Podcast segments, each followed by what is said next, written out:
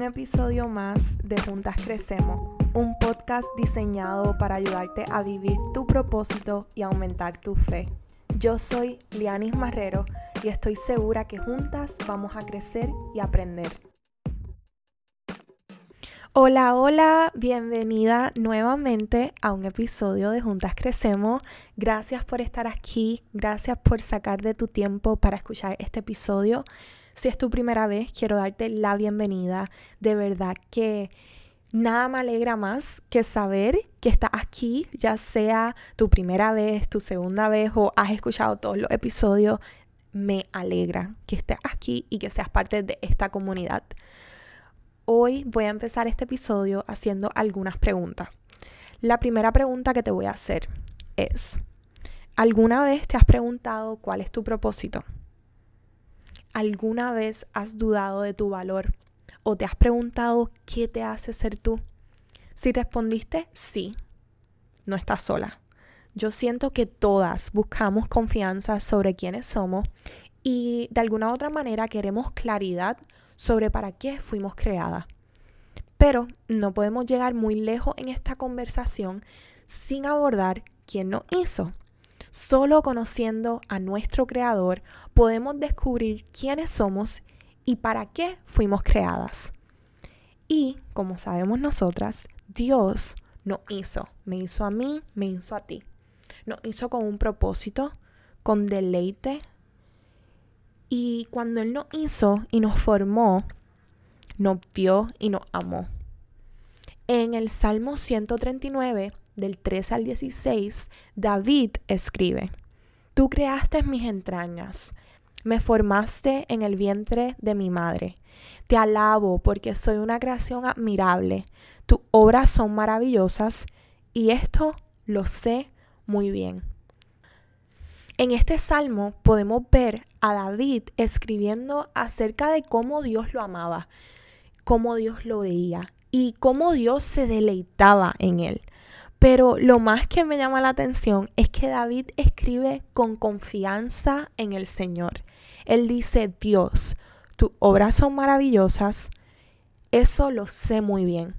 Y yo pienso que así como David confiaba en que la obra de Dios era maravillosa, Dios desea que tengamos esa misma confianza en Él.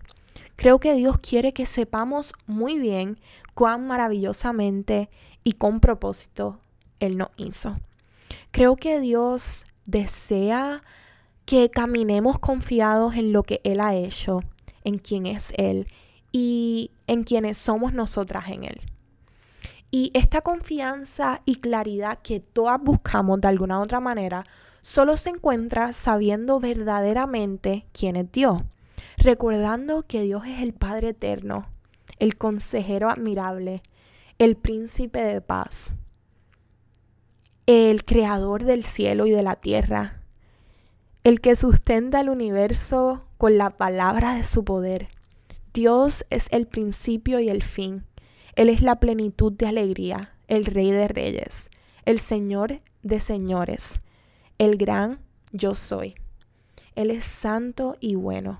Dios es el Salvador, el Redentor, el vencedor, el mejor amigo. Pero aunque Dios desea que sepamos quién es Él y sepamos todas estas cosas de Él, la mayoría de las veces las únicas cosas que sabemos muy bien son las cosas que no son de Él en lo absoluto. En muchas ocasiones se nos olvida todo esto. Se nos olvida quién es Él y quiénes somos en Él. Y pensamos que estamos solas y que luchamos sola y que no somos suficientes y que no tenemos un propósito verdadero. Muchas de nosotras nos creemos las mentiras que llegan a nuestra mente por el enemigo y sin siquiera darnos cuenta, las acogemos en nuestro corazón. Cuando vivimos de esta manera, le estamos facilitando al enemigo robar nuestro gozo, matar nuestra fe, nuestra confianza y destruir nuestra claridad. La Biblia dice súper claro que el enemigo se disfraza de luz, lo que significa que un profesional en hacer que las mentiras parezcan verdad. Y por eso es crucial saber muy bien lo que es realmente cierto. No solo necesitamos llamar a una mentira por lo que es, sino que debemos reemplazar la mentira con la verdad. Yo no sé ustedes, pero ¿alguna vez han sentido que aunque saben la verdad es difícil creer en ella? Por ejemplo, sabiendo que en la Biblia dice que Dios está contigo en todo momento, ¿te has sentido sola? ¿O alguna vez te has mirado en el espejo sabiendo que Dios te creó hermosa, pero no te sientes así?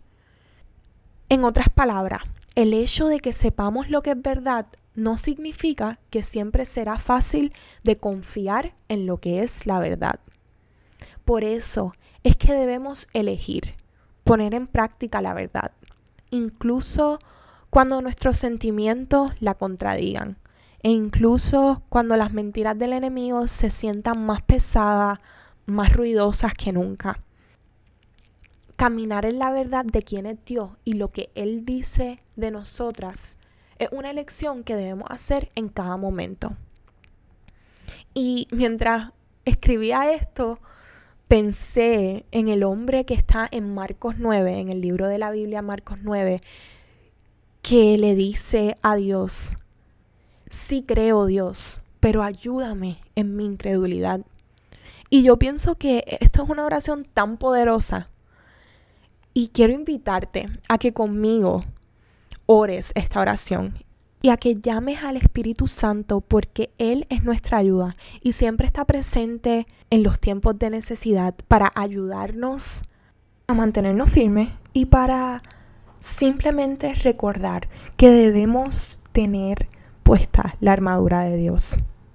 En Efesios 6, Pablo habla bien claramente sobre la importancia de fortalecernos en el Señor y en la fuerza de su poder.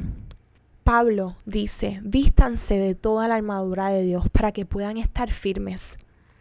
Y una de las piezas de la armadura de Dios sobre la que Pablo escribe es la espada del Espíritu y la espada del Espíritu es la palabra de Dios.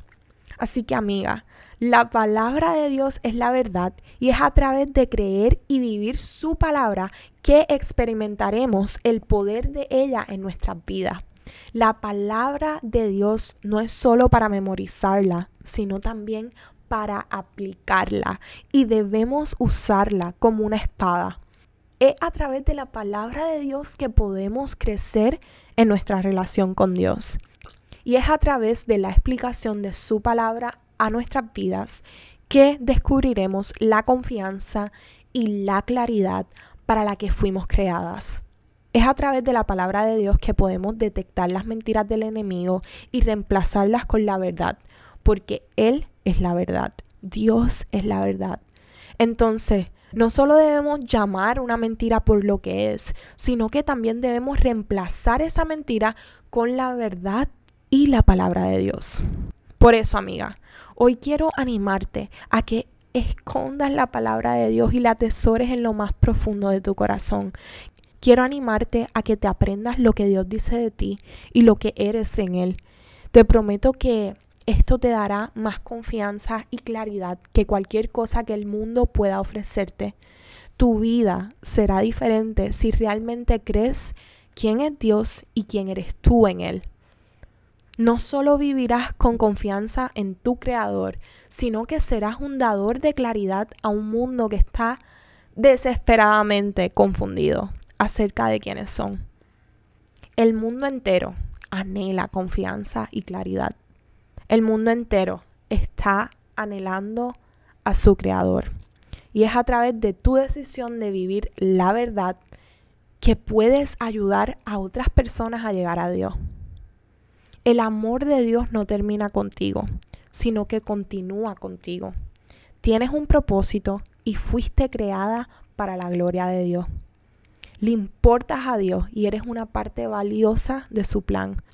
Eres parte de su misión global de atraer a las personas hacia Él. Así que amiga, hoy te invito a que recuerdes quién eres, a que recuerdes que eres hija de Dios y a que fuiste creada por un propósito. Hasta la próxima.